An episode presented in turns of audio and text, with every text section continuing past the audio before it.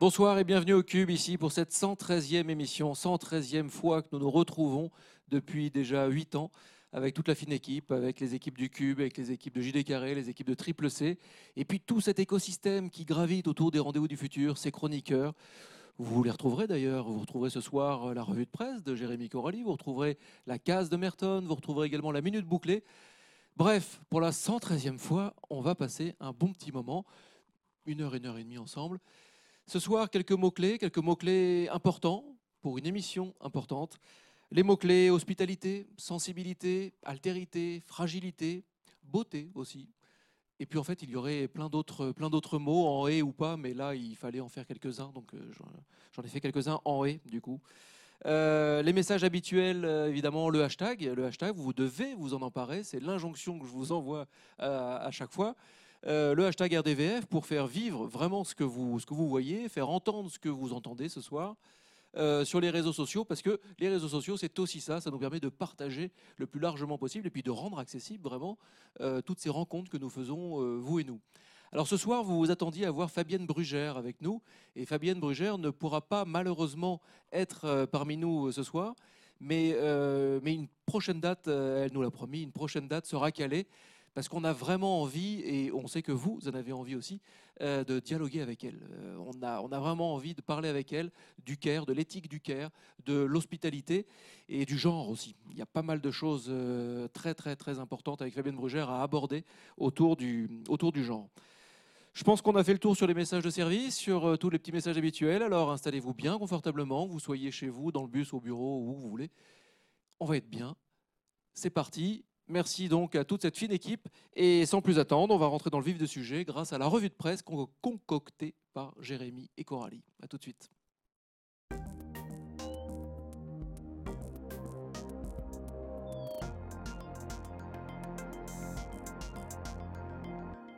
Parlons d'art, d'engagement et de care et commençons avec un gros câlin à 360 degrés. Dans un article du 21 octobre, le site uzbek Erika interroge Lucie Macrae, architecte du corps et artiste de science-fiction, qui se refuse à laisser le futur et l'anticipation aux seules mains de la science et de la technologie. Entre autres projets, Lucie Macrae revient sur son futur DESPA, installation qui provoquerait la sensation d'un câlin à 360 degrés. Aucun humain ne peut l'imiter, ce qui est à mon sens intéressant à notre époque, où l'on ressent un certain manque de contact physique et un besoin d'expérience plus tactile. Ça déplace un projet artistique dans l'univers du plaisir et dans le monde scientifique, parce que l'on peut supposer que ce genre d'expérience change vos réponses hormonales et relâche de l'ocytocine dans le cerveau. Alors pourquoi ne pas utiliser plus tard le spa comme traitement? Explique l'artiste qui n'oublie pas pour autant de rappeler que sa démarche est davantage de cristalliser des enjeux plutôt que d'apporter des réponses. Au-delà de la vision de Lucie Macrae, cristalliser des enjeux pourrait être intrinsèquement une des fonctions de l'art. C'est en tout cas ce que laisse penser un article du 9 novembre paru sur Culture Box qui revient sur l'expédition arctique de Yuri Kozirev et Kadia von Luisen. Avec la série Arctique Nouvelle Frontière, les deux photographes alertent sur les effets du réchauffement climatique et l'opportunisme économique que suscite ce territoire. Dans 12 ans, il n'y aura plus de glace en Arctique pendant la saison estivale. La fonte des glaces ouvre des opportunités économiques pour de nouvelles routes maritimes et cela permet d'extraire du minerai, du gaz, du pétrole. Il y a une véritable ruée vers le nord. Alors si la sensibilisation écologique ne fonctionne pas auprès des dirigeants mondiaux, l'art et les artistes ont-ils, eux, les moyens de lutter contre ce capitalisme ultralibéral Dans une tribune publiée le 29 octobre sur leséchos.fr, l'essayiste Gaspard Koenig semble répondre par la négative en revenant sur le dernier coup d'éclat de Bansky. Comme l'article le rappelle, lors d'une vente aux enchères, le street artiste a détruit à distance une de ses œuvres venant d'être achetée. S'il s'agissait là pour Bansky d'une nouvelle occasion de critiquer le consumérisme, le piège s'est retourné contre son auteur quand, à la seconde où la toile a été détruite, l'œuvre doublait de valeur. L'éditorialiste souligne. Cette histoire pourrait devenir une parabole de l'impossibilité d'être anticapitaliste. Les principes du marché ressurgissent spontanément dans les interstices des projets alternatifs. L'art peut sembler impuissant à changer les structures du monde. Il a pourtant la capacité d'aider les êtres, comme l'explique un article du site The Conversation paru le 23 octobre. En interrogeant l'accueil fait aux populations déplacées, les auteurs reviennent sur un spectacle créé avec une vingtaine de migrants libanais. Entre fictionnalisation et témoignage des parcours, il s'agit ici de passer du statut de victime à celui d'acteur et d'accompagner l'expression d'une souffrance. Les pratiques artistiques pourraient bien constituer l'un des principaux moyens thérapeutiques dans le cadre d'un accompagnement psychologique des migrations contemporaines. Des politiques qui font l'autruche, des capitalistes qui se frottent les mains, des personnes qui quittent tout pour ne rien retrouver. Je sais pas toi Jérémy, mais j'aurais bien besoin d'un câlin à 360 degrés.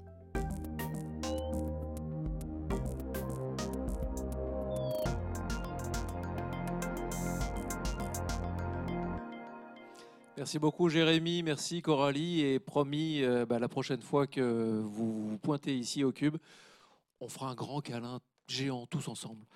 Euh, je vous présente Julia Montfort. Bonsoir. Bonsoir Julia. Qu'est-ce que vous en pensez vous de cet esprit de calinothérapie euh, Moi, je suis pour.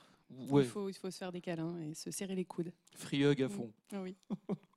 Alors, je vous présente, mais alors, moi j'ai une manière de présenter très simple parce que c'est à vous de faire le boulot. C'est- la manière des paresseux, hein, n'est-ce pas? Euh, Et donc, je, je- je- en général, je présente nos invités en, en lisant juste le profil Twitter. Ce qui est très pratique parce que c'est super court. Et ça résume, a priori, euh, parfois une humeur, euh, parfois ce que vous êtes. euh. Et là, vous dites que vous êtes journaliste indépendante, réalisatrice des carnets de solidarité. Parfait. Mais ça, ça vous définit là maintenant, à l'instant T, hein, n'est-ce pas Oui. Euh, Donc, on va y revenir, on va détailler évidemment un petit peu plus euh, après. Mais euh, qu'est-ce qu'on pourrait dire d'autre Bah, je, suis... vous présenter? oui, je suis journaliste depuis une dizaine d'années en télévision euh, et je me suis spécialisée dans les hum, droits humains depuis quelques années. Je travaille notamment pour la chaîne Public Sénat pour une série documentaire qui s'appelle Les Dessous de la mondialisation et on va explorer les, les, les tréfonds parfois de la mondialisation euh, pour euh, voilà, ramener, euh, ramener des documentaires et et puis voilà, là, je, je- vous me rencontrez à un moment où je fais un, un pas de côté. Ouais. Un switch pour Ouais. se lancer vraiment dans un projet qui vous Ouais. tient à cœur. Mm. Moi, j'ai une question qui me tient à cœur. Et après, promis, on rentre vraiment sur les carnets de solidarité parce que parce qu'il faut vraiment en parler. C'est nécessaire. Euh, on a une question rituelle ici, une question qu'André Braic euh, nous avait confiée euh, un jour. Lui, son boulot, donc astrophysicien, son boulot, il nous disait qu'il fallait qu'il arrive à l'expliquer à un enfant de 7 ans. mhm. Et quand on l'avait croisé, il avait peut-être 75 ans, peut-être. Et il disait, mais j'y arrive toujours pas. Et ça faisait 55 ans, peut-être, qu'il essayait vraiment de toujours tourner. euh, comment expliquer le système solaire, en gros, de manière très simple, pour qu'un enfant de 7 ans comprenne Comment vous vous résumez, vous, comment vous résumez euh, le projet à un enfant de 7 ans? Le projet Carnet de solidarité? Ouais.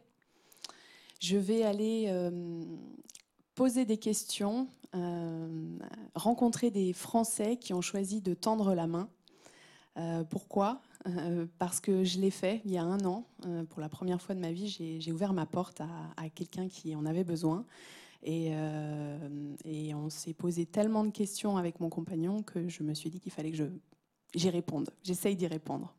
Et en gros, euh, vous avez décidé de prendre vos bâtons de pèlerin Mm. pour aller à la, à la rencontre de ce que vous appelez la France invisible. Absolument. Cette France qui, qui Mm. aide, cette France qui agit, mais qu'on ne Mm. voit pas, en fait, c'est ça? Bizarrement, oui, ça ne fait pas la une des, des journaux. Et je- voilà, j'ai un peu parfois envie de taper sur les doigts de mes confrères qui parlent énormément de- du repli sur soi, de la montée du populisme. C'est une réalité. euh, mais il existe une autre euh, réalité, euh, celle d'une France chaleureuse, accueillante et consciente de l'urgence sociale en cours. Euh, et mon boulot, c'est aussi d'aller montrer, euh, pointer du doigt ce qu'on ne voit pas, ou en tout cas ce dont on ne parle pas. Voilà. On va regarder un petit extrait, euh, l'extrait qui a servi justement à, à lancer ce projet, lancer ce projet parce qu'il a été lancé euh, notamment avec une plateforme de crowdfunding qui s'appelle Ulule. Mm. Et, avec, euh, et là, là, on peut en parler avec un grand sourire parce que vous Mm. avez atteint votre, Oui. euh, votre objectif et même, Oui. euh, même au-delà. Oui, oui, oui, oui, oui, grâce à 572 contributeurs, l'union fait la force. Eh bien, les carnets de solidarité vont, vont démarrer. Ouais. Après, ça vous oblige. Ça veut dire que c'est du boulot, il va falloir les tenir au courant. Absolument. les- Une vraie pas- équipe. c'est pas si évident le crowdfunding. C'est vrai. On regarde un petit extrait et après on reparle du projet et évidemment de Abdellah qui est un des acteurs clés quand même euh, du projet. Comment est-ce que, euh, juste en tant qu'humain, on peut tolérer que des gens qui fuient l'enfer finissent noyés, quoi? C'est important de retenir ces grands chiffres, 9 millions de personnes qui vivent sous le seuil de pauvreté en France, dont près de 3 millions d'enfants. Nous, les humains, avons développé des extraordinaires capacités euh, d'altruisme, d'empathie, de solidarité, mais elles sont devenues euh, bizarrement euh, assez invisibles. L'individualisme et la tentation du repli sur soi gagnent du terrain. Et si pourtant nous étions tous solidaires Si nous avions ça en nous Comment expliquer que parfois cette capacité innée puisse être éteinte par notre indifférence ou par nos peurs? À 36 ans, je n'avais jamais ralenti mon rythme de vie pour tendre la main. Jusqu'à cette rencontre. Il y a un an, j'ai ouvert ma porte à Abdelak, un migrant de 22 ans.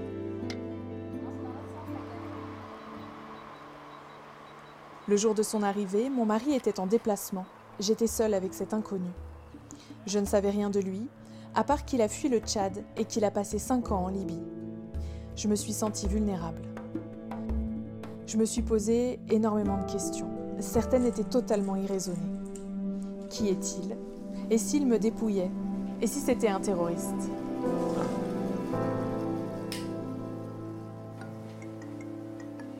Le lendemain, j'ai eu un peu honte de moi. Puis les mois ont passé. Ça, c'est la classe. Nous avons appris à nous connaître tous les trois. Nous partageons nos repas. Merci, merci. Abdelak dort dans notre chambre d'amis. Et depuis qu'il suit des cours de français, nous en apprenons un peu plus sur l'enfer qu'il a traversé. La dernière fois, j'ai eu ma mère euh, en 2014. Et pourquoi tu peux plus lui parler aujourd'hui? Déjà pas de numéro de ma mère, euh, pas de numéro de ma soeur. Je ne sais pas comment ils sont.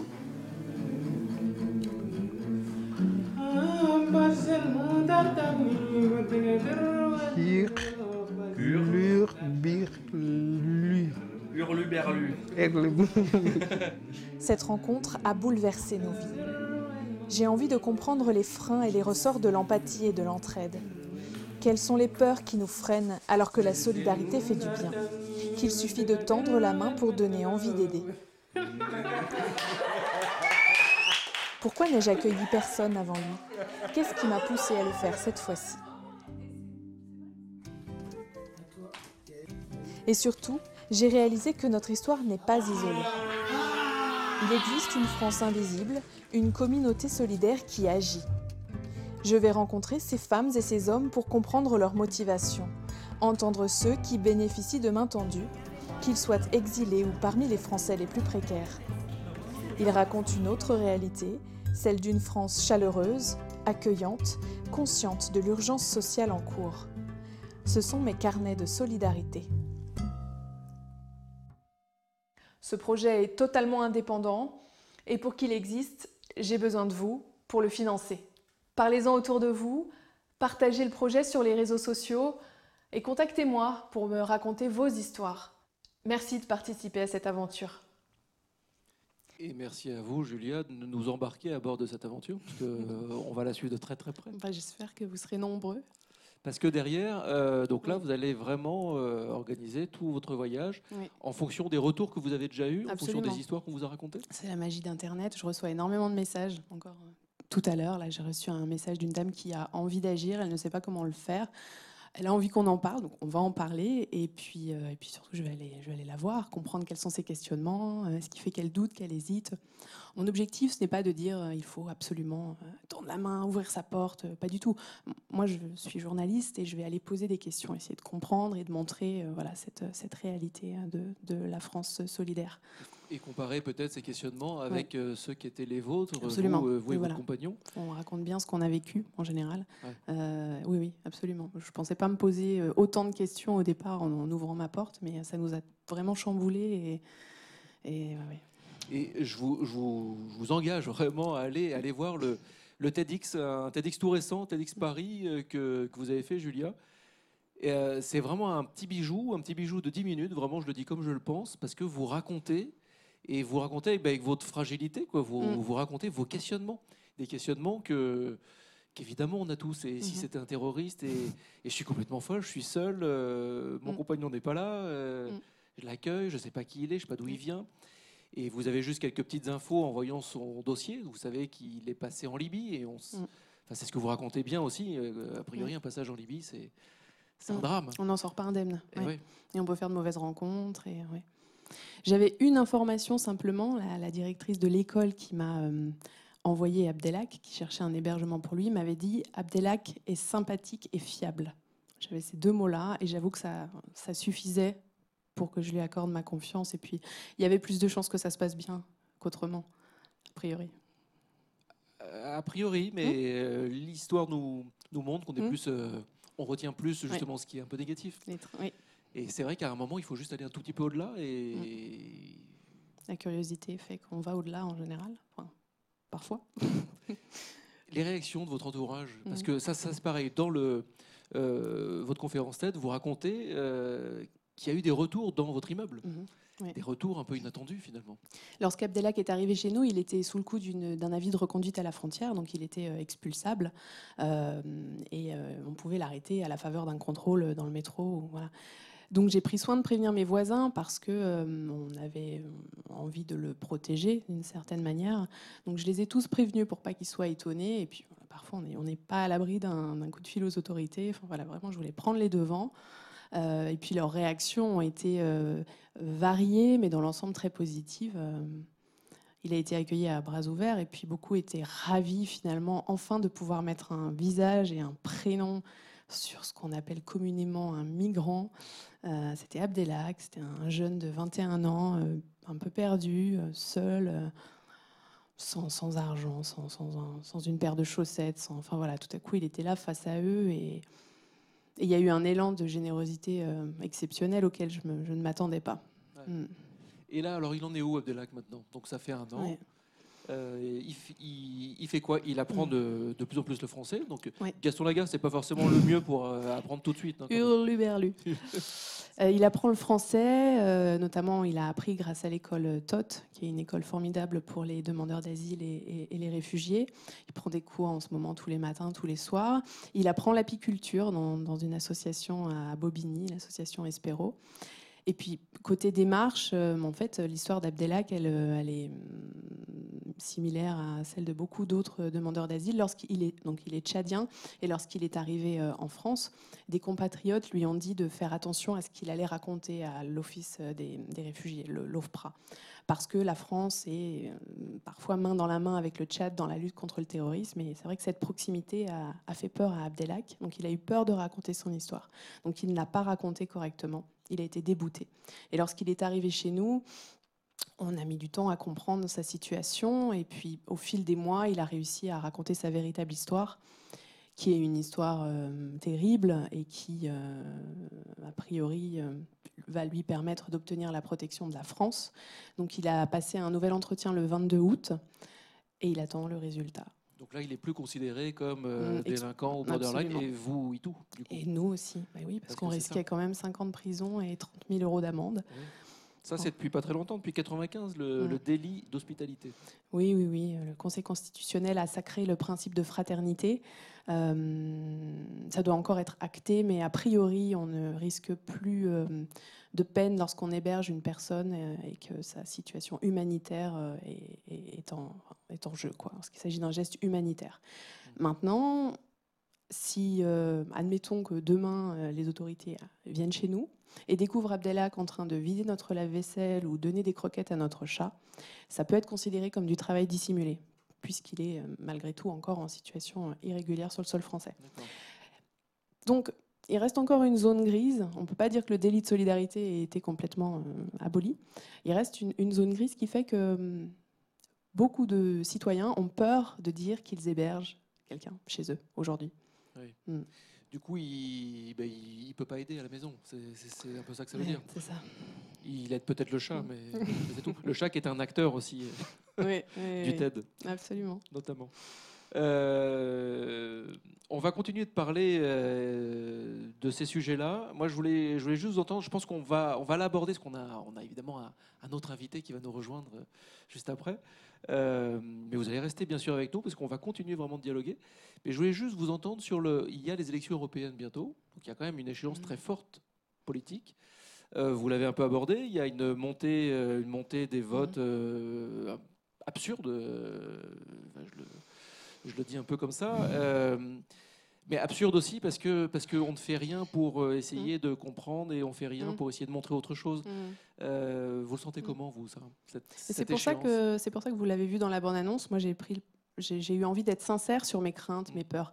En fait, nous avons tous cette peur de, de l'autre, de l'étranger. Voilà, c'est euh, tout petit, on nous dit euh, méfie-toi des, inconnus, méfie-toi de cet étranger qui peut s'approcher de toi. On a été euh, voilà moulé euh, ainsi.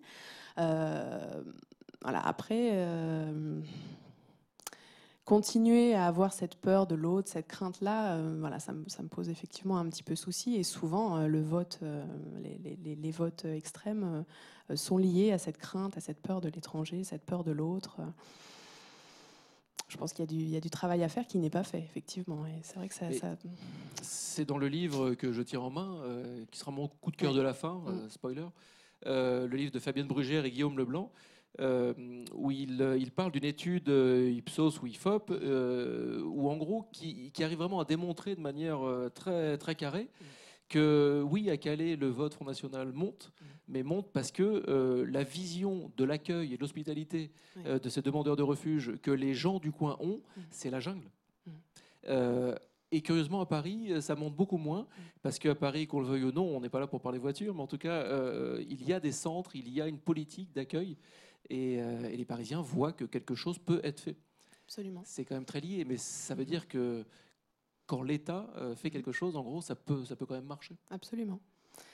Il y a des choses qui se passent et il faut en parler. Par exemple, le maire de Grande-Sainte a lancé une association avec notamment euh, le maire de, Grenoble. Ça s'appelle l'Association des, des villes et des territoires accueillants parce qu'ils partent du principe que les, puisque l'État manque parfois à ses obligations, les villes ont un rôle à jouer dans, dans l'hospitalité et dans l'accueil de ces, de ces demandeurs d'asile.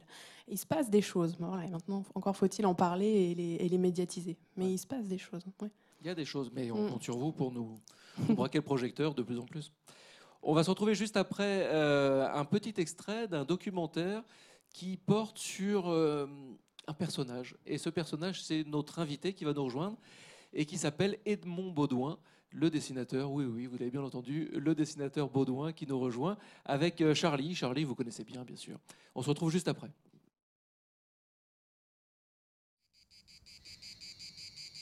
Regarde-moi encore une seconde. Ouais, c'est là qu'il y a la vie. Petit, je savais que je dessinerais. Je savais que j'allais passer ma vie à dessiner.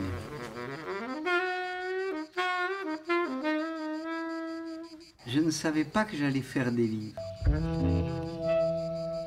Cet homme au pinceau, c'est Baudouin. C'est son nom. Son prénom, c'est Edmond, mais il signe toujours ses livres Baudouin. Pour que ça tienne, il faut que ce soit beau.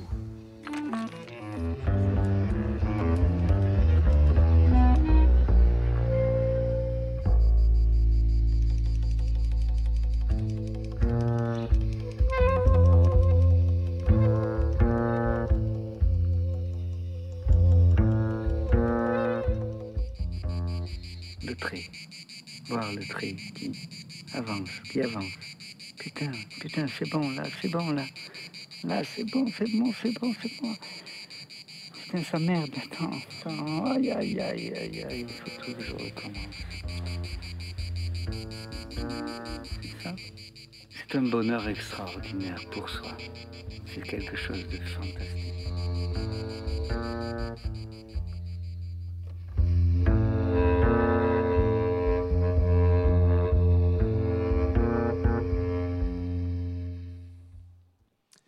Bonsoir, Edmond Baudouin. Avec le micro, ça va être. euh, Bonsoir. ça- ça va être- On dit Edmond ou on dit Baudouin? Je signe Baudouin, mais là on dit Edmond. Bonne fête, Edmond, d'ailleurs, c'est aujourd'hui. Ah bon? Bonne fête. Charlie, bonsoir. Bonsoir Éloi. Euh, ben, Bonsoir, je, Julien. je te laisse, euh, je te laisse nous, nous présenter notre nouvel invité. Alors, Edmond Baudouin, vous avez toujours aimé dessiner. Enfant, vous dessiniez. Et puis, euh, en commençant votre vie euh, professionnelle, vous êtes passé par le, un prisme d'un métier un peu différent, celui de, de comptable, la comptabilité. Et puis, rapidement, euh, est venue une expression que, que- que je reprends de, de vous. L'idée de mourir sans faire du dessin tous les jours de ma vie est devenue insupportable. Et apparemment, donc, du coup, vous avez cessé en fait ce début de carrière dans un autre dans le domaine des chiffres. Et vous êtes revenu à votre rêve euh, d'enfant, le dessin, à l'encre, le noir, le blanc. Vous êtes un des précurseurs de ce que certains appellent le roman euh, graphique, un style de bande dessinée, on va dire, qui est un peu plus euh, épuré, dans lequel il y a moins de, de bulles et plus de, de narration. Et vous avez écrit pas mal, beaucoup, plus d'une, je crois plus d'une cinquantaine d'ouvrages, mais vous me corrigerez. Euh, certains sont plutôt autobiographiques, notamment sur euh, votre enfance. On retrouve aussi des récits, des fictions, des collaborations. Vous avez travaillé avec Le Clésio, Fred Vargas, le dessinateur Troub, Cédric euh, Villani à, deux reprises.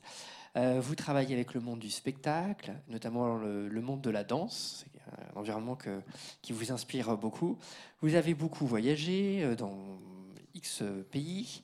Euh, alors du coup, euh, enfin bon, j'ai eu beaucoup de mal en fait à dresser votre portrait parce que je, je trouve que bah, voilà. Il n'y a pas de compte Twitter. Vous n'avez pas de compte Twitter en plus, alors là, ça ne facilite pas les choses. Alors, il y a ce documentaire que, j'ai regardé. euh, et finalement, pour commencer là, cet échange, moi, j'avais juste une question simple à vous poser.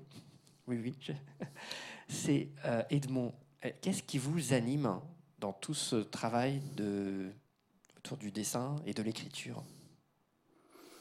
Là, waouh je, je, je Je- démarre je pars très pendant fort. un quart d'heure et puis je démarre très fort. Ah ouais, moi, je L'évidence que je vais mourir. Même quand j'avais euh, 17, 18 ans, je le savais. Comment Mais, mais on est beaucoup comme cela, à, à savoir qu'un jour on va disparaître. Donc la question de qu'est-ce qu'on fait avec les jours que nous avons, avec euh, le matin qui commence et puis jusqu'au moment où on est fatigué et qu'on est obligé d'éteindre la lumière. Qu'est-ce qu'on fait de nos jours? Euh, J'aime beaucoup ce que disaient les, peaux rouges, les Indiens. Euh, Aujourd'hui, c'est un beau jour pour mourir.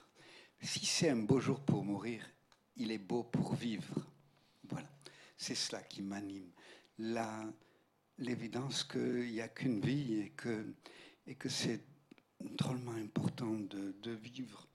On ne peut pas vivre toutes les secondes en étant absolument, en- absolument dans cette évidence-là. Il y a bien des moments où on regarde juste un nuage passer, mais même quand on regarde un nuage passer, on travaille.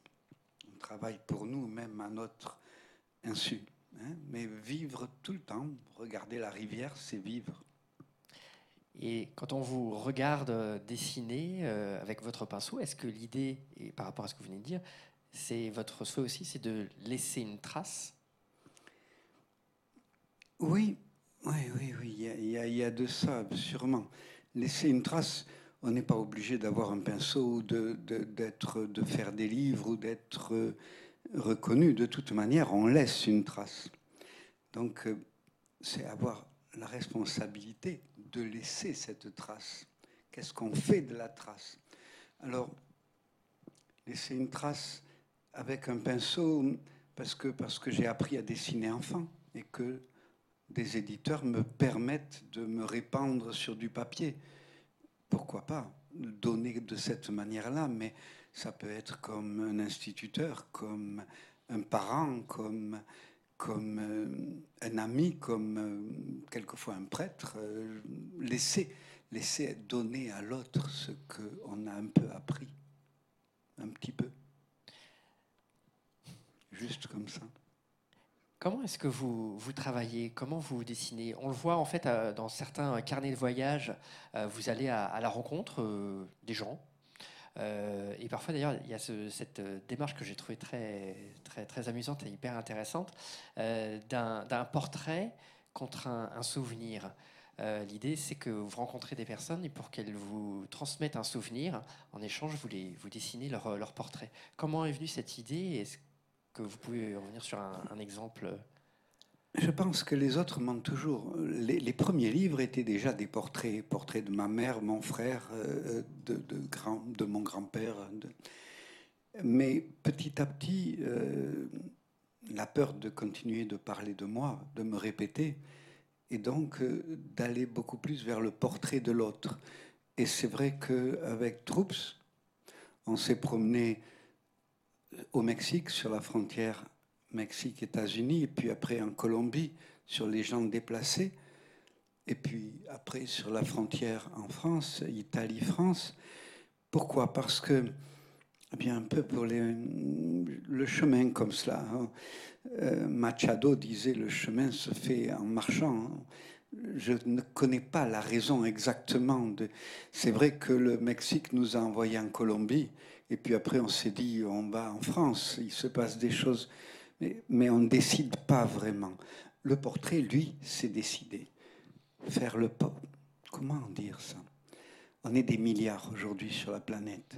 Quand on voyage beaucoup, ou même si on n'est qu'à Paris, que, c'est pas réduction, hein, on traverse Paris à pied, on rencontre des milliers de personnes et on les croise et on ne les reverra plus jamais. C'est quelque chose de terrible, je crois, pour nous tous, ces milliards d'êtres humains que nous sommes, à se croiser comme cela, à se passer à travers.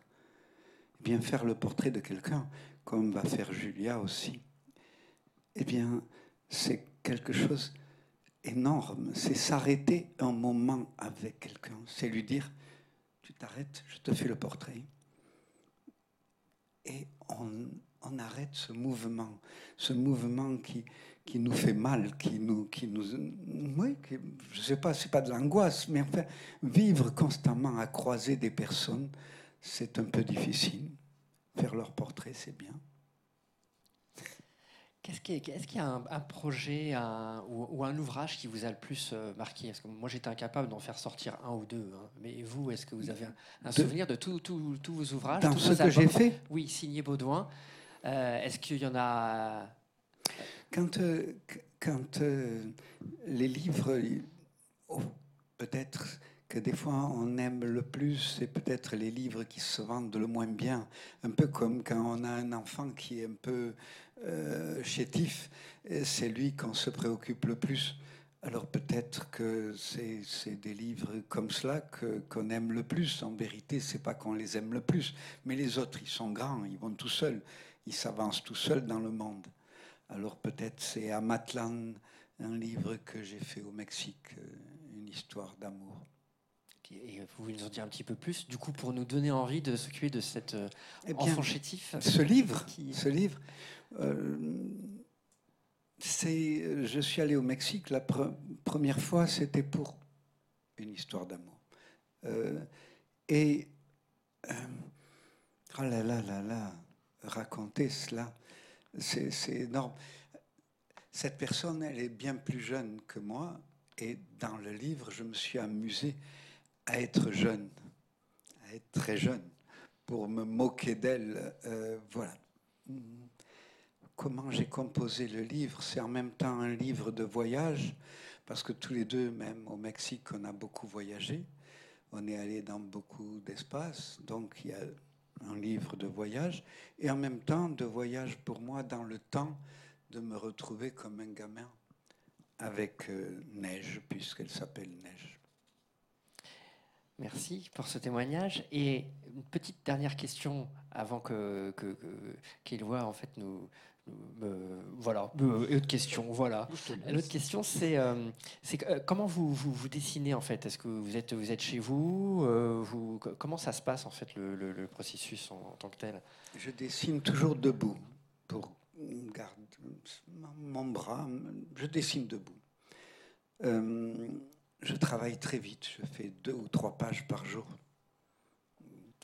il me faut travailler vite. Si, je reste dans le temps, euh, il faut que je tienne ce qui se passe comme... Euh, j'arrête pas de bouger, je suis debout, mais, je m'arrête, je, me donne des coups de poing dans la main, je, tourne, je reviens, je, jette la page, j'en reprends une autre. Euh, oui, c'est un peu je suis dans un drôle d'état. C'est dans le corps. C'est avec le corps. Je danse.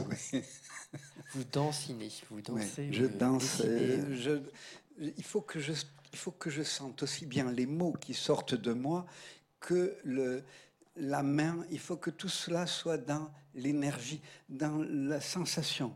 Hein, je ne peux pas m'appliquer. Si je m'applique, s'il n'y a rien qui se passe. Merci.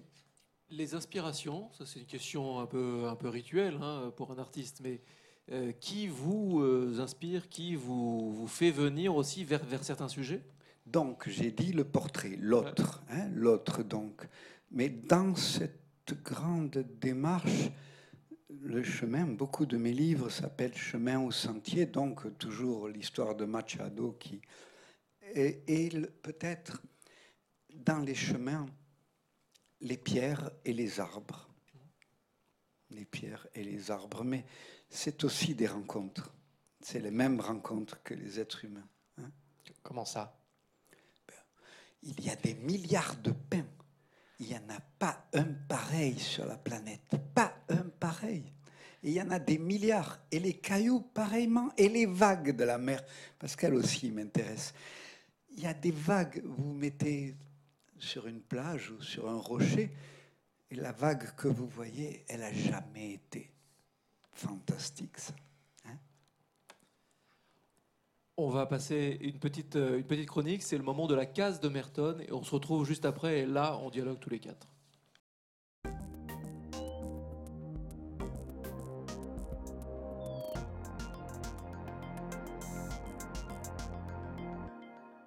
Bonjour à tous Je voulais, moi, aujourd'hui aborder la question de la censure et de la tolérance. Alors on a Karl Popper, un philosophe, qui a défini ce qu'il a appelé le paradoxe de la tolérance. Il explique que si on laisse les intolérances s'exprimer, on ne peut pas garder une société tolérante. Il faudrait donc, d'après lui, être intolérant face à l'intolérance, quitte à utiliser la force. Parce qu'aujourd'hui, on le voit, les batailles font rage sur les réseaux sociaux. Et l'une des méthodes dans la guerre d'idées est de tenter de réduire au silence son adversaire. Mais ça marche moyen, parce que euh, se retrouve avec des accusations de censure d'un côté et de l'autre, et on a le fameux effet Streisand. Ça marche à gogo, l'adversaire est souvent finalement plus visible après la bataille qu'avant. Quand Dieudonné se fait virer des plateaux télé, que ses spectacles sont annulés, eh ben, il devient une star sur YouTube et son message est encore plus partagé car flanqué du saut de l'anti-système. On peut aussi parler de Marceau, un dessinateur d'extrême droite qui s'est fait jeter des réseaux sociaux après avoir encensé l'architecture du Troisième Reich et mis en ligne une illustration où De Gaulle se demande s'il a bien fait de repousser Hitler. Évidemment, il a hurlé à la censure, il a attaqué les Social Justice Warriors qui ont eu sa peau sur les réseaux. On a aussi Eric Zemmour, les médias continuent de l'inviter, il est condamné pour provocation à la haine, mais il continue d'avoir son émission de télé tranquillou, juste parce que la polémique fait vendre et que ça fait cliquer. On peut même aller jusqu'à YouTube hein, qui arrive à mettre dans ses tendances des vidéos créées par des complotistes pro-Trump et pro-NRA. Tous ces colporteurs de haine vont donc sur tous les plateaux télé, vont sur tous les réseaux sociaux, hurler à qui mieux mieux que ouin ouin ouin, on peut plus rien dire, et on leur tend les mégaphones pour le dire. Ironique, non? Alors comment est-ce qu'on avance dans ce contexte? Quand les intolérants crient, hurlent, quand nous on fait juste euh, qu'exprimer notre droit à la critique. Je vais juste vous laisser avec ce strip d'XKCD traduit par Maître Olas qui traduit personnellement bien ma pensée, mais j'aimerais aussi euh, avoir votre avis sur la question. À la prochaine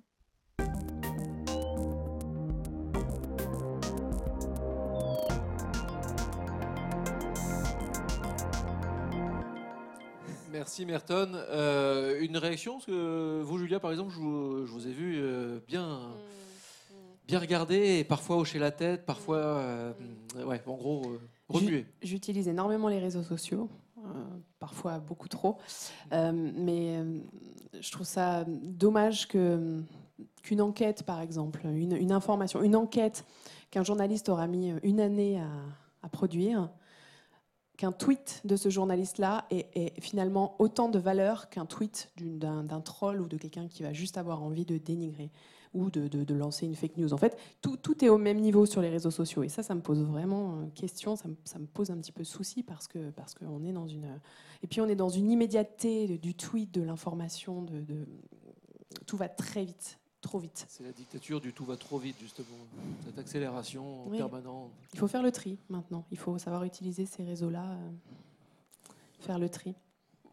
Vous, Edmond euh... Je ne vais pas beaucoup. Je mets des dessins de temps en temps sur Facebook, de, comme si j'envoyais des dessins dans un journal, mais je ne vais même pas voir les résultats. De, mm. euh, mais euh, oui, se mettre en opposition, opposer à ceux qui font du racisme, s'opposer violemment à eux, oui, ça me semble très important. Vous avez, été, euh, vous avez eu des, des, problèmes de censure, vous, par exemple, dans, dans, dans, votre parcours? Non. De, non, de, non. Non, je, non, vraiment. Comme des trucs tout bêtes. De...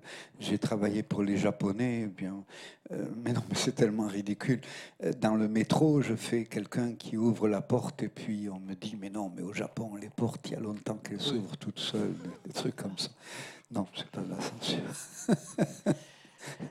que nous a présenté euh, Merton là, dans sa petite chronique, ça me fait penser en fait au, au phénomène des fake news. Voilà, on est très vigilant, on se demande attention, mais est-ce que ce qui est dit est vrai ou pas? Euh, Au sein des médias, des journalistes, il y a des décodeurs qui sont là pour euh, rapporter en fait la, la- la bonne parole, pour être fait, le plus objectif possible. Et puis finalement, en fait, ce qui nous intéresse dans votre travail à tous les deux, c'est un peu de ça, mais finalement non. En fait, c'est quelque chose, c'est votre regard, et votre regard, il est forcément subjectif. Alors du coup, est-ce que qu'est-ce que vous pensez en fait de cette euh, pseudo euh, course euh, à l'objectivité, alors que finalement, on a peut-être besoin aussi d'une autre forme de subjectivité? Je ne crois pas que l'objectivité puisse euh, exister. Maintenant qu'il faut faire attention quand on est journaliste d'une grande radio, d'une télévision. Mais cet homme-là, cette femme-là, ne sont pas objectifs. Ils ont une vie, ils sont nés quelque part, ils sont nés d'une certaine famille, ils ont des idées. Euh, que cela ne transparaisse jamais, ça me semble impossible. Euh, D'ailleurs, nous, les auditeurs, on s'amuse quand on écoute les journalistes à se dire Ah, tiens, là, je sens que celui-là, il a une intonation quand il parle comme ça. Donc, nous-mêmes, on les décode. Je ne veux pas parler là d'Internet, mais on s'amuse à les décoder.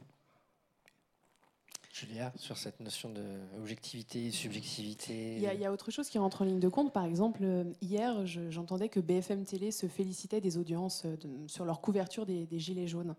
Euh, Il y, a- il y a aussi ça qui rentre en ligne de compte. C'est-à-dire que là, on n'est plus dans l'objectivité, mais on est dans la course à l'audience.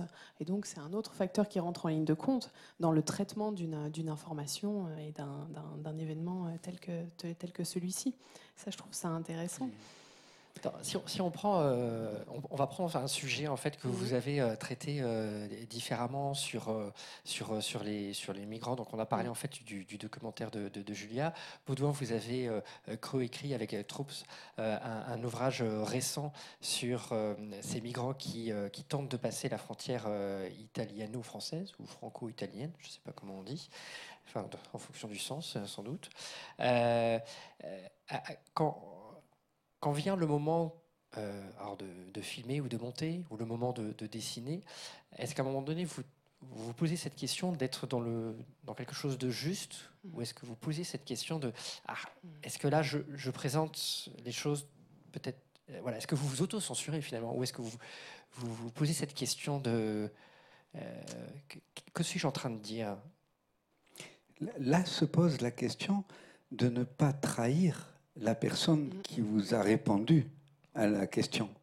Hein, Donc c'est là, là rentre non pas l'objectivité, mais d'être sincère avec la personne, de pas de pas lui faire dire autre chose, parce que des fois on est obligé de couper un peu. hein, de- et donc là, oui, il y a quelque chose de d'un peu difficile qui est être honnête avec la personne. Hmm? Je- je- c'est- que, que l'on coupe avec l'image ou avec les mots. Euh, alors, quand on fait un texte, on envoie, moi j'ai envoyé toutes les pages à tous les gens qui ont répondu aux questions avant que le livre paraisse pour savoir s'ils étaient d'accord avec tout ce qu'ils m'avaient dit. D'accord. Une façon en fait de, voilà, de faire participer vos sources et donc c'est Ah, oui. c'est la notion de sincérité. De, de sincérité, oui, de savoir. Il y en a qui ont un peu corrigé, bien sûr. Et vous, Julia, c'est c'est pareil, vous avez cette approche aussi, c'est derrière, vous avez le montage et le souci d'un d'un format. Parce que euh, on va tous suivre et regarder, mais euh, on ne peut pas regarder les, les quatre heures de, de discussion que vous avez eues avec C'est quelqu'un. C'est vrai. Mais déjà, à la différence de la télévision, je vais pouvoir avoir un format, je, je ne vais pas rentrer dans un, dans un moule. Donc déjà, je vais être beaucoup plus libre. Euh, si j'ai envie d'échanger avec Baudouin pendant une demi-heure, ben, on pourra le faire et je pourrai le diffuser euh, parce que ça va se passer sur YouTube. Donc c'est une, une différence. Mais après, voilà, moi, effectivement, j'ai toujours essayé de ne pas trahir, euh, de ne pas trahir la personne qui était en face de moi. Et puis, et puis côté objectivité, ou en tout cas, j'ai toujours suivi mon intuition pour, pour poser les questions et essayer d'être au plus près de, des questions que je me pose. Et puis, euh, surtout sur ce sujet-là où je vais parler de, de- de- de notre humanité, où je vais aller vraiment réfléchir au ressort de l'empathie, de l'entraide. euh, Je vais essayer de, m'écouter, de suivre mon intuition. Ouvrir le plus possible de portes pour euh, faire confiance à celui aussi qui nous lit ou qui nous regarde, ne pas lui imposer euh, une image. Quand je dis obje- objectivité, bien sûr que j'ai des idées très radicales, mais je fais Mm. très attention dans un livre de, de ne pas. euh, ça, c'est vrai que je. je c'est pas que je mets de l'eau dans mon vin, simplement. Mon- quand je fais un livre, je veux ouvrir des portes et non pas enfermer. hein. Mais finalement, vous avez, on pourrait aussi penser que vous êtes aussi, comme tout le monde, dans une espèce de course à l'audience aussi. Euh, vous faites des bouquins, il faut que ces bouquins se vendent, c'est normal. Euh, vous faites un documentaire, il faut qu'il se regarde pour en faire un deuxième, etc. Mhm. Et jusqu'où euh, est l'équilibre justement de ne pas devenir Mhm. BFM Ben justement, je pars pas avec une idée préconçue de, ce qu'il faut, euh, de, ce qu'il doit y avoir dans ce documentaire-là. Je pars pas avec l'idée que je, sais pertinemment ce que le téléspectateur veut voir. Déjà, c'est un autre point de vue et ça, change quand même pas mal la donne. Jusqu'à aujourd'hui, on m'a toujours dit voilà, voilà ce que le spectateur aime regarder. La fameuse ménagère hein, de, moins de 50 ans aime regarder et entendre ça. Attention de ne pas dire ça ou de ne pas utiliser des mots trop compliqués pour cette personne-là. C'est-à-dire qu'on a une idée très précise en télévision de ce que les gens ont envie et sont capables d'entendre ou de, re- ou de regarder. Je vais essayer de casser, euh, casser ces codes-là et puis euh, voilà, ouais, suivre mon intuition. euh. Mm. Vous Edmond, pareil? Je, oui, là, je n'ai- rien rajouté. Je fais pas de. C'est beaucoup plus libre le papier. hein. Et euh, alors, j'ai aussi une chance extraordinaire. C'est que aujourd'hui, même si je fais un livre qui va se vendre à 500 exemplaires, l'éditeur va quand même me l'éditer parce que je m'appelle comme cela. Mm. Et là, c'est une chance immense. Elle s'est faite avec le temps. Vous avez bossé un petit peu Mais aujourd'hui, dans, dans l'espace où je suis, j'ai plus à me préoccuper de, de- plus trop du souci de l'éditeur, puisque c'est son souci à lui de vendre des livres.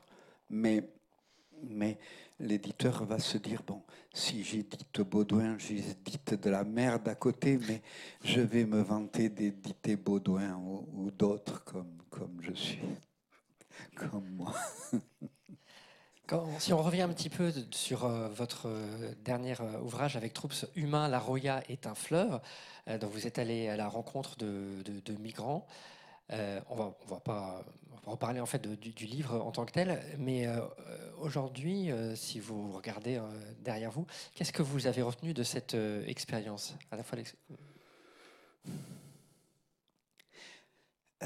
retenu hum, le, le bonheur d'avoir vécu cela, d'avoir rencontré. Julia disait tout à l'heure, rencontrer des personnes sur qui on met pas le projecteur, sur qui personne ne va mettre le projecteur. Ça, c'est important. De faire un acte de, de s'arrêter sur des personnes où, pour mille raisons, on- les télévisions n'ont pas la possibilité d'aller les interviewer parce que ça ne va pas se vendre. Eh bien, nous avons cette possibilité-là. Ça, c'est une chose. L'autre, euh, l'autre expérience, c'est quand on fait quelque chose comme d'aller voir des gens qui aident, eh bien, se rendre compte de la quantité de, ces personnes. Ils sont beaucoup en France, elles sont beaucoup dans le monde. Et, et ça, c'est important aussi, de le montrer, de, de, de- d'essayer d'arriver à, à dire, mais vous vous n'êtes pas un, vous êtes des milliers à aider de la manière comme vous pouvez. Quelquefois, c'est avec un peu d'argent parce que la personne, c'est trop petit chez elle ou elle va travailler le matin et elle n'est pas là, et elle n'est jamais là. Ou bon, mais chacun à sa manière et tellement de personnes. La troisième, des fois, c'est un peu ce qui est un peu gênant quelquefois, c'est que on va rencontrer ces personnes, on voit des personnes magnifiques, et puis après, on fait comme Tintin, on retourne à Moulinsart, hein, on les laisse sur place. hein, on l'a senti très fort là au Mexique, sur la frontière Ciudad Juarez ou en Colombie, ou même dans la Roya. Tu viens là, tu... mais les journalistes disent cette difficulté là aussi. hein. Euh, tu arrives, tu, tu prends, tu, tu fais quelque chose de bien. Tu mets le projecteur sur ces personnes. Mais quand tu enlèves le projecteur, elles vont continuer à être là, euh, dans leur joie et leurs difficultés. Et euh, quelquefois au Mexique, elles meurent. hein. Et euh, c'est difficile de partir, de s'en aller, de les laisser là, de, de dire bon ben voilà, moi j'ai un avion dans maintenant une semaine. Ça c'est quelque chose de difficile. Donc dans cette expérience, on apprend cela aussi. On apprend à abandonner un espace, un espace où il y a de la vie, parce que euh, il y a de la mort, mais, mais il y a de la vie. hein. Il y a des, au Mexique, euh, tous les jours à Ciudad Juárez, il y a des femmes qui, qui manifestent contre la mort. hein. Tous les jours, tous les jours. Et, et on, les, on les laisse là euh, se débrouiller avec ça.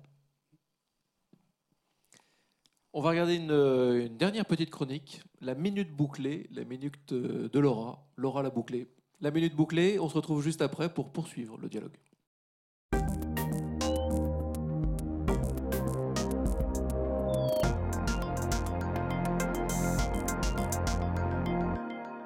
Bonjour à tous.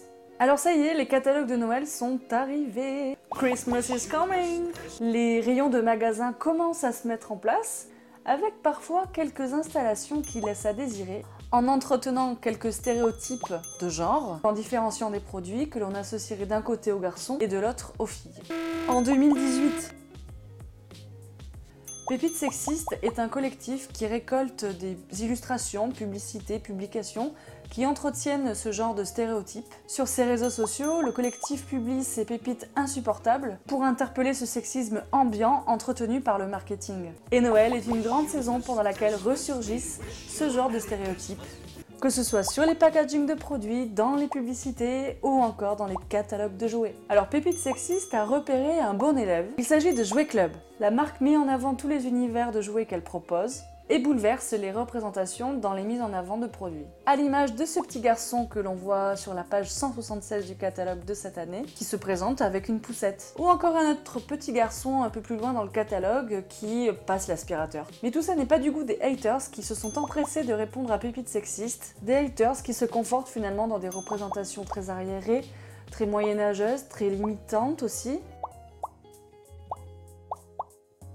Alors si vous pensez qu'un petit garçon qui joue aux poupées ou une petite fille qui joue aux voitures, eh bien c'est... Contre nature. hein. Alors là, je peux plus rien pour vous les amis. Associer un rôle à un genre n'a aucun sens. Cette histoire de rôle de genre me fait penser à ce qu'écrit Shimamanda Ngozi Adichie dans son livre Cher Haji Will ou un manifeste pour une éducation féministe aux éditions Gallimard. Elle écrit ceci. Savoir cuisiner n'est pas une compétence préinstallée dans le vagin. Cuisiner s'apprend.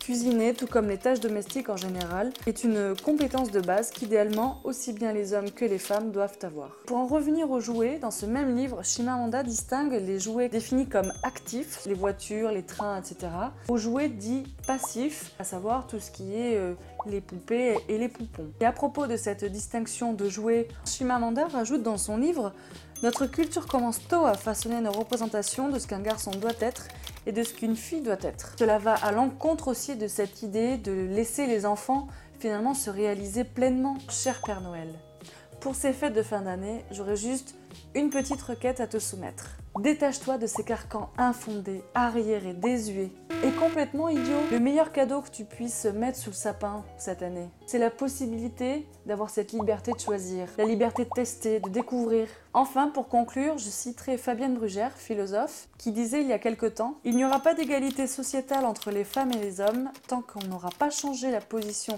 des femmes et des hommes dans l'espace privé et familial. Je n'ai rien d'autre à ajouter. Belle fête de fin d'année à tous et à très bientôt. Salut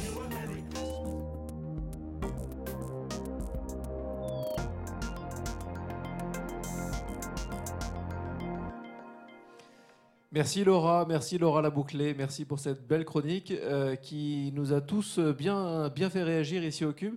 Une petite, euh, une petite réaction à ce que, ce que vous venez de voir Elle finit par privé, dans l'espace privé et familial. Moi, je dirais aussi dans l'espace du travail. C'est vrai qu'on peut l'oublier.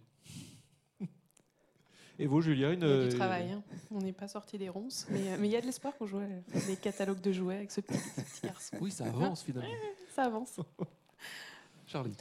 Alors, j'avais une, une première question pour, euh, pour Edmond, mais je pense que du coup, on pourra prolonger avec, avec vous, Julia, aussi. Euh, quand on lit vos différents. Alors, je ne les ai pas tous lus, il y en a 50, mais je- pas mal. Euh, D'ailleurs, il y en a 50 ou il y en a plus? Plus. Il y en a combien? 80 environ. Ah là, ok, je suis co- complètement à côté. Ok, bon, bah, je, je- sais quoi commander au Père Noël, parce que j'ai entendu ça.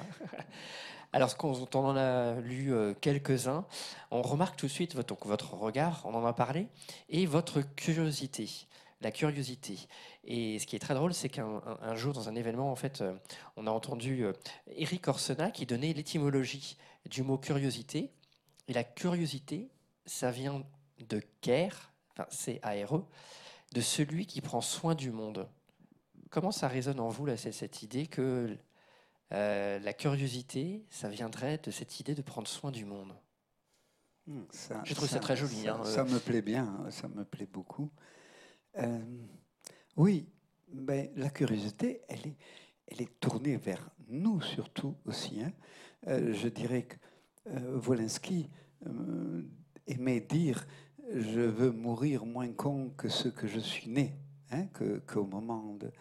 Euh, Donc, euh, apprendre, apprendre, apprendre la curiosité pour pourquoi? Alors que ça sert à rien, puisque notre expérience, une grande partie de notre expérience, est toujours recommencée par les nouveaux enfants, hein, depuis, depuis des millénaires comme ça.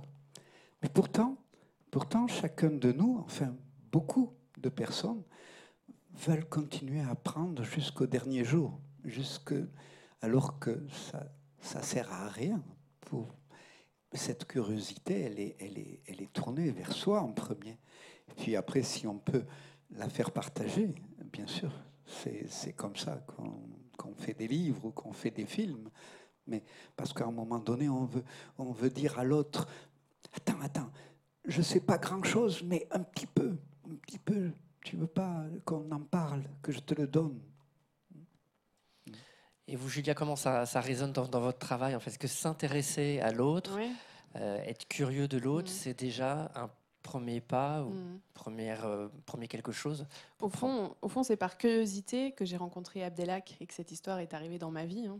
Euh, donc là, c'était tourné vers l'autre, mais aussi pour satisfaire ma curiosité, finalement. Euh, sans ce- cette envie, ce, ce- ce souhait, et cette histoire, ne, je ne pourrais pas la raconter aujourd'hui. Donc je pense que bon, c'est quelque chose qui m'a toujours animée, et c'est un peu comme une drogue, la curiosité. Euh, et puis, puis j'ai choisi ce métier de, de journaliste aussi pour aller poser des questions, donc être curieuse au quotidien. Donc ça me parle forcément. Merci. Donc, euh, curiosité, prendre soin de soi, de l'autre. Merci pour ces regards. Et si on parlait un petit peu de, de- de futur, euh, un de vos derniers ouvrages, euh, Edmond, a été euh, écrit avec Cédric Villani, donc éminent mathématicien, mais pas que. Euh, donc il y a eu deux, deux ouvrages et puis un sur les bébés robots.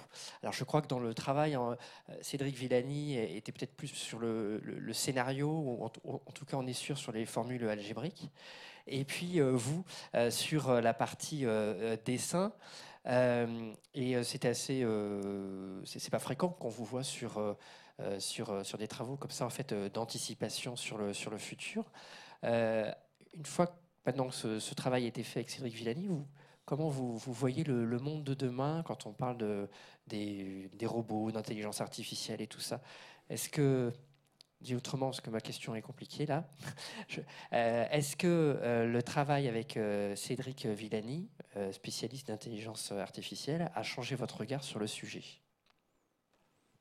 Non, c'est un régal de travailler avec Cédric Villani, mais non, les robots, le data, tout cela, non. Surtout aujourd'hui, on voudrait que dans les écoles, ils remplacent les êtres humains. Pour tout ça, c'est de la folie. Euh, On va vers quelque chose de terrible et les robots aujourd'hui nous aident à aller vers quelque chose de terrible. Ou peut-être ils prennent le dessus sur la sur le, sur nous-mêmes. Je veux dire, on ne peut plus prendre une voiture sans mettre euh, le robot qui nous dit où on va et, on- et on perd euh, conscience de la route. En ensuite- quoi, en quoi c'est terrible? C'est terrible parce que, parce que nous n'avons pas besoin de ça pour marcher tous les jours, pour s'aimer, pour se, pour se rencontrer. Nous n'avons pas besoin de cela pour, euh, pour justement pour la curiosité. Le, le- robot ne nous aide pas dans la curiosité. Il nous donne des choses, il nous donne du pré-mâché, il nous donne des, des trucs qui ont déjà été mâchés par d'autres. Euh, ce n'est pas cela la curiosité. Euh, c'est- L'être humain est beaucoup plus complexe que cela. Alors ce livre, j'ai aimé le faire seulement parce que c'est une...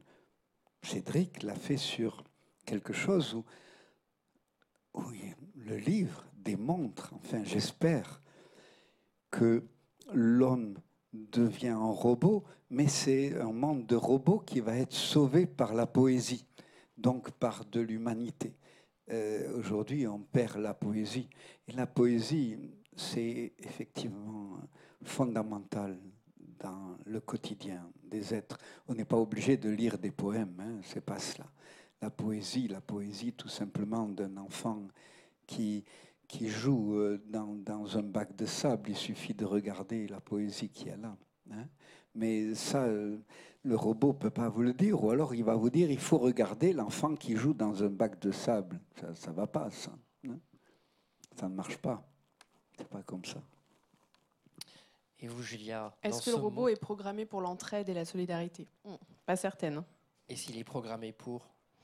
Croyez qu'on peut remplacer cette euh, sensibilité humaine, cette, ce- ce- ce- cette tendance à aller vers l'autre, à prendre soin de l'autre, à le care Hmm. Il, il peut être programmé pour secourir. Secourir Pour dans l'urgence, Pour soigner, ouais. mais pas pour. Mais pas dans la euh, nuance. eh oui. Pas, il y a des subtilités parfois qu'il faut déceler et que seul, j'imagine, un être humain réussit à déceler. Pas pour accueillir. en gros. Est-ce que le robot ouvrira sa porte Un- un- un ro- euh, si quelqu'un vient taper à la porte du robot, Ouais. euh, pourquoi, pourquoi ouvrirait-il la Ah, porte Parce qu'il est programmé pour avoir la curiosité de s'intéresser à l'étranger. Bonne question. On peut faire un épisode, ça. On va passer à une, euh, à une toute dernière séquence, c'est la séquence des coups de cœur. Dans cette émission, euh, on, voilà, on, on a une, une sorte de petite partie magazine où on échange nos, nos petits coups de cœur euh, du moment, euh, des coups de cœur euh, métaphysiques ou des coups de cœur euh, très très euh, comment euh, glocaux, hein Quel- quel- quel- quel qu'il soit. Globa- Des coups de cœur globo- personnels. globaux et locaux. Des coups de cœur humains, hein, puisqu'on parlait, voilà, quelque chose. qui- Des coups de cœur humains. On va commencer par vous, Julia. C'est quoi votre coup de cœur en ce moment? Mon coup de cœur, c'est le, c'est le travail des, des marins euh, sauveteurs de l'Aquarius, qui est euh, aujourd'hui euh, à quai à Marseille en l'absence de pavillon et qui, on l'a appris ce matin, l'Italie a demandé la mise sous séquestre du bateau, donc je pense qu'il ne retournera pas en mer avant des mois. Et mon coup de cœur, c'est pour l'intervention, la, la conférence de Ludovic Duguay-Pérou, euh, le, le 6 novembre au Grand Rex, euh, à l'occasion du, du TEDx On Paris. voit des images en même temps que vous parlez. Là, on voit des images de lui sur le. Il a été. Euh, en fait, il a embarqué le public à bord de l'Aquarius et il a raconté son premier sauvetage euh, en mer. Euh, il en est pas sorti indemne euh, et pendant 15 minutes, voilà, il nous, a embarqués à bord de ce bateau-là. C'est juste bouleversant et je, pense que il faut partager et partager encore ce témoignage-là parce que il n'y a pas de son, pas d'image en fait sur ce qui se passe en Méditerranée et encore moins depuis que l'Aquarius est, est- est bloqué. Euh, la Méditerranée est un cimetière. Euh, voilà, pas de son, pas d'image. Ces gens se noient en silence et euh, alors c'est un coup de cœur un peu plombant, désolé, mais je pense que c'est un sujet. Oui, mais c'est un coup de cœur aussi pour le, le récit là, Mm. dont, dont vous nous faites part, cette conférence TED. Euh, moi, c'est, ça fait écho euh, quelque part avec, euh, avec, je fais encore référence au, au livre, à mon coup de cœur d'après, de Fabienne Brugère et Guillaume Leblanc, où il, euh, il raconte l'histoire du, du paquebot Saint-Louis en 1930. Paquebot Saint-Louis, en, en gros, euh, un Aquarius de 1930 qui prend à bord euh, plein de juifs allemands. Ils partent, ils, vont, eux, ils veulent aller en Amérique. Ils se font rejeter partout. Ils se font rejeter vraiment tous les pays là-bas, euh, Brésil, Mexique, qu'ils sont remontés Amérique, et ils reviennent en Europe. Ils reviennent en Europe, et il n'y a que peut-être 10% qui ont été débarqués en Angleterre, et les autres ont été ramenés en Allemagne. Les autres ne sont plus là, et ceux, ceux qui sont en Angleterre, bon, ont, pu un peu raconter. Mais cette histoire euh, paraît sans fin, alors qu'on n'arrête pas de nous dire que le 21e siècle, c'est le, le siècle des migrations. Donc normalement, on devrait se préparer, on devrait, on devrait préparer à, à vivre l'accueil. Tout le monde n'a pas le droit de voyager, de, de migrer euh, de la même manière. Donc, euh, Oui, c'est ça. On D'un peut- côté, les expatriés qui peuvent Ouais. faire ce qu'ils veulent, les voyageurs, et de l'autre côté, les demandeurs d'asile qui euh, voilà, se retrouvent bloqués aux portes euh, de l'Europe. Partagez cette vidéo en tout cas. Reg- Regardez-la déjà euh, et partagez-la le plus possible, c'est important. Et, de mon Euh, Baudouin, euh, oui. je, je vais dire donc ce livre, mais, mais pour rester dans la même zone que Julia, euh, c'est vrai les traces, puisque ce livre aussi, c'est quelque chose d'une trace qui reste chez quelqu'un. Euh, ce qu'on fait aujourd'hui, la, la- Méditerranée, ce que raconte cet homme, euh, ce qu'il a en lui maintenant. J'étais à Grenoble et je signais, je faisais des dédicaces. Et c'était au printemps, on avait trouvé une dame à Briançon, morte dans la rivière, parce que à la fonte de, la neige. Et je dédicaçais. Et puis une maman vient avec sa fille, je ne sais pas l'âge, 8 ou 9 ans. Et la maman dit, bien vous me le dédicacez pour ma fille, ce livre. Alors, euh, comme c'est une enfant, je lui dis à l'enfant, qu'est-ce que je te dessine? Et elle me dit, la dame qui est morte dans la rivière. Vous voyez ce qu'on fait, je veux dire, hein, de, traces. Hein, cet enfant euh, a voulu ce dessin, peut-être pour sortir, pour le voir, pour, pour voir cette dame. Euh, mais, mais voilà ce qu'on fait aujourd'hui. hein, aux migrants, mais à nos, puisqu'on s'inquiète de nos enfants, à nos enfants, ce, que, ce que nous faisons, nos sociétés en Europe. Voilà. Et c'est un peu la même chose, ce livre, c'est de Carole Vanni, ça s'appelle Femme morte à la théière. C'est une petite maison d'édition en Belgique. Ça se vend, ça a dû se vendre à 250 exemplaires pour l'instant. Mais c'est pareil, cette, euh, je, le rejoins avec tout cela. Quand elle était jeune, Carole Vanni, sa cousine, elles avaient 12 ans, 13 ans, sa cousine a été violée, exécutée après. Et, et là, elle a 50 ans, elle raconte ses journées, souvent elle boit du thé, et elle voit son enfant partir à l'école, elle, vit. Et puis tout d'un coup, il y a l'enfance qui revient. Et comment les traces, comment elles s'en vont pas en parler de traces, comment faire de belles traces, mais il y a aussi des traces terribles comme cette dame dans la rivière, comme une cousine qui est euh, exécutée quand on a, euh, on a 12 ans. Comment euh, travailler, toujours opposer la vie à la mort, toujours opposer la vie à la mort. Euh, heureusement que- qu'on continue à le faire, euh, mais, mais la mort, elle a, elle a- elle a de la puissance aussi. Femme morte à la théière de Carole Vanni. Oui. Et toi, Charlie? Alors mon coup de cœur, euh, il, est, différent euh, de, de ceux qui ont été énoncés euh, un petit peu avant. Donc en fait c'est un spectacle, c'est un one-man show. Euh, c'est euh, Marina Rollman en fait qui fait un, spectacle. Elle est aussi chroniqueuse sur, euh, sur, France Inter et c'est un spectacle très sympa, plutôt humoristique. Alors on n'y va pas pour rire, se, se, bidonner, mais on a toujours en fait un, sourire au coin de, la, bouche. C'est très chouette, c'est très très très bien écrit et elle arrive en- finalement en fait à dénoncer des petites choses sur le féminisme, sur le euh, sur le végétarianisme, sur plein plein plein plein de sujets et c'est quand même euh, très très bien écrit et voilà c'est mon coup de cœur du, du moment. À voir, elle est encore à l'affiche. Végétarisme ou végétarianisme? Parce que végétarianisme, il y a, y a comme une. le fait d'être végétarien ou pas? Euh, mon coup de cœur, bon, vous l'aurez compris, c'est La fin de l'hospitalité, l'Europe, terre d'asile, de Fabienne Brugère et Guillaume Leblanc. C'est vraiment un livre que je vous recommande, c'est un livre bouleversant, euh, parce que c'est un voyage euh, au pays de l'hospitalité et de l'inhospitalité, donc au pays de la haine, en gros, l'inhospitalité c'est la haine. Euh, et c'est un voyage avec vraiment toute une réflexion permanente. Fabienne Brugère est philosophe et Guillaume Leblanc est professeur, euh, professeur à Créteil, mais il est philosophe aussi. Voilà. C'est surtout vous qui le connaissez. Il sera dans ma série. Il a accepté d'intervenir pour un entretien dans les carnets de solidarité. Ouais. D'accord, bah donc on va le... une raison de plus pour suivre Carnet de Solidarité. Euh, donc oui, je vous, la... je, vous le... je vous le recommande. Euh, Là, c'est juste avant le moment de se quitter, mais en général, on parle musique. C'est devenu un nouveau rendez-vous. Je dis en général, mais c'est tout nouveau. Mais euh, ça a quelques semaines. Voilà, c'est une chronique musicale. Alors, euh, Edmond Benoît, je me suis donné un, défi, faire une chronique euh, musicale sur, euh, sur le thème, sur le thème d'Edmond Benoît. Alors, pensez à vous, à vos livres, et trouvez trois disques dans ma bibliothèque. Autant vous dire que c'était quand même un, sacré défi. Alors, je me suis placé devant mon ancienne bibliothèque en bois un peu vermoulu, hein, qui a plusieurs siècles et qui menace de tomber à chaque fois que je, je ferme une de ses portes. Donc là, pour le coup, je les ai ouvertes, les portes, pour pouvoir voir les, disques. Euh, J'ai fermé les yeux et là, bam, plein de souvenirs, euh, des visages, euh, vos yeux, votre main guidant le pinceau.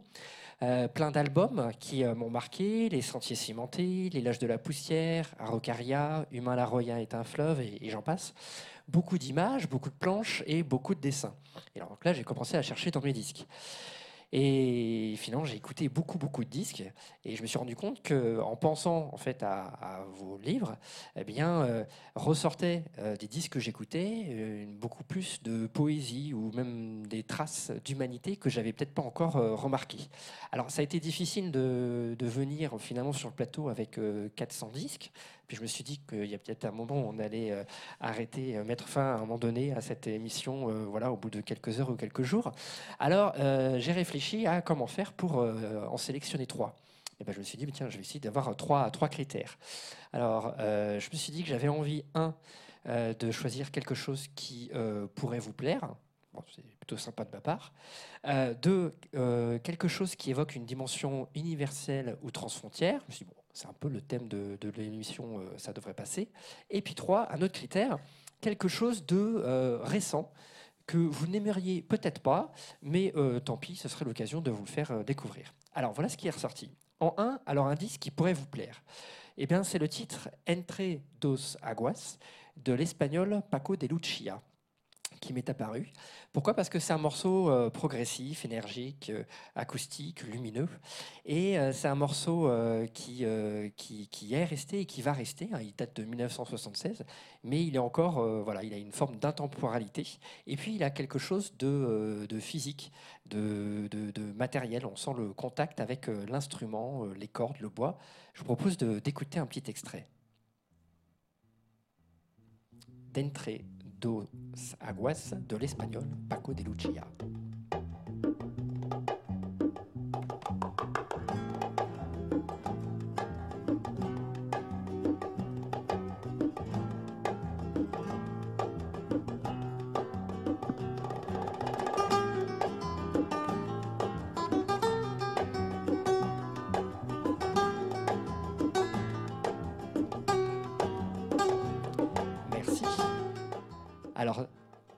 Ça c'était le premier choix. Vous me direz après si ça vous a plu ou pas. Euh, deuxième choix, deuxième critère, c'était quelque chose qui pourrait évoquer la dimension universelle ou transfrontière.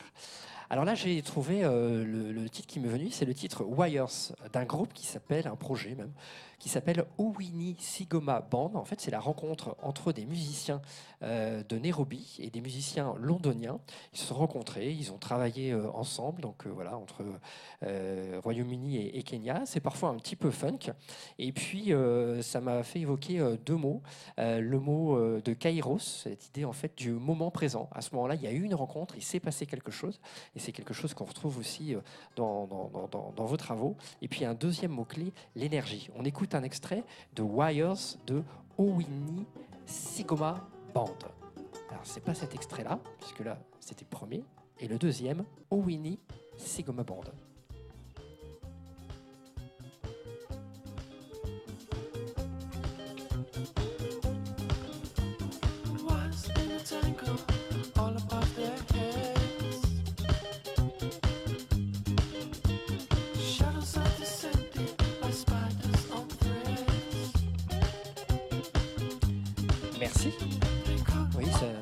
La voix est douce et tout, c'est très chouette. Ah, ça vous va pas Non, Nous- normalement, nous validons. Vous validez Je valide. Ok. Et on va prendre un troisième, quelque chose de, de plus récent. Alors là, je ne sais pas si vous allez euh, aimer ou pas. Euh, le titre s'app- s'appelle A Place. L'artiste, il s'appelle Niels Fram. Alors, il fait de la musique euh, néoclassique, musique électronique, minimale. bon, en gros, quelque chose qu'on a euh, du mal à classer.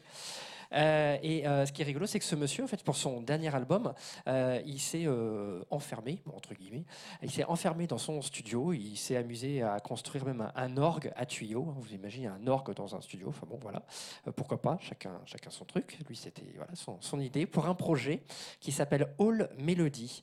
Et c'est quelque chose d'assez simple, et en le réécoutant, je trouve que chaque son, chaque note emmène, évoque ou trace quelque chose. On me dit trace et tout. Encore un mot-clé.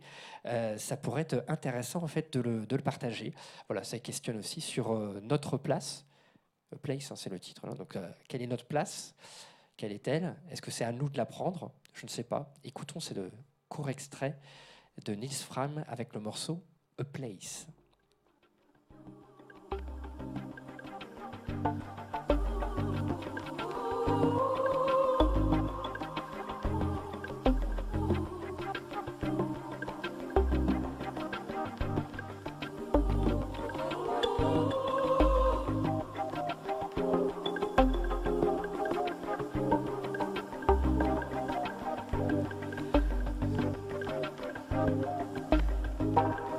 Obligé à un moment donné de s'arrêter. Donc, euh, ça continue, ça continue. Je vous invite donc à écouter ce, ce troisième extrait euh, euh, musical. Voilà pour la chronique. Et, et toutes les références seront en ligne, évidemment, parce que ça passe un peu vite, mais bien sûr. Vous, vous avez aimé, vous validez les choix Ah oui, oui, oui, oui. Euh, Comme je peux dessiner là-dessus, ça me plaît. ouais. parfait. Euh, Paco de Lucia, c'est ouais, il a mon dessin. Mais tous. Et Julia Et vous, Coup de cœur pour le second. Owini. Owini, euh, alors, Ah ouais. Owini Sigoma Band. Owini Sigoma Band, j'aime beaucoup. O-W-I-N-Y Sigoma Band. Je vous, bah, je vous donnerai les références. C'est le mot de la fin. Euh, donc c'est terminé. Merci beaucoup d'avoir Merci. joué le jeu Merci à cette vous. émission. Vraiment, ça nous a fait vraiment très très plaisir que vous, vous acceptiez comme ça de nous, bah, de nous, nous retrouver. Merci Charlie. Merci d'être Merci, prêté Éloi. à ce, à ce jeu assez inédit de la co-animation comme ça avec moi. Euh, on va se retrouver, donc sortez vos cahiers de texte, on va se retrouver le 4 décembre pour une émission avec notre compère Véronique Angèle-Fribert du Forum Changer d'air, avec euh, l'anthropologue Pascal Pic. Le 8 janvier, c'est la rentrée, enfin c'est la rentrée 2019 des Rendez-vous du futur et on va la démarrer avec Julia Cagé. Euh, le 28 février, euh, Marc Dufumier, l'agronome, euh, sera, sera parmi nous aussi. Et puis après, il y a plein d'autres dates, bien sûr, mais une fois par mois. Suivez-nous sur les réseaux. Euh, à tout de suite. Suivez nos, nos invités et leurs projets, bien sûr.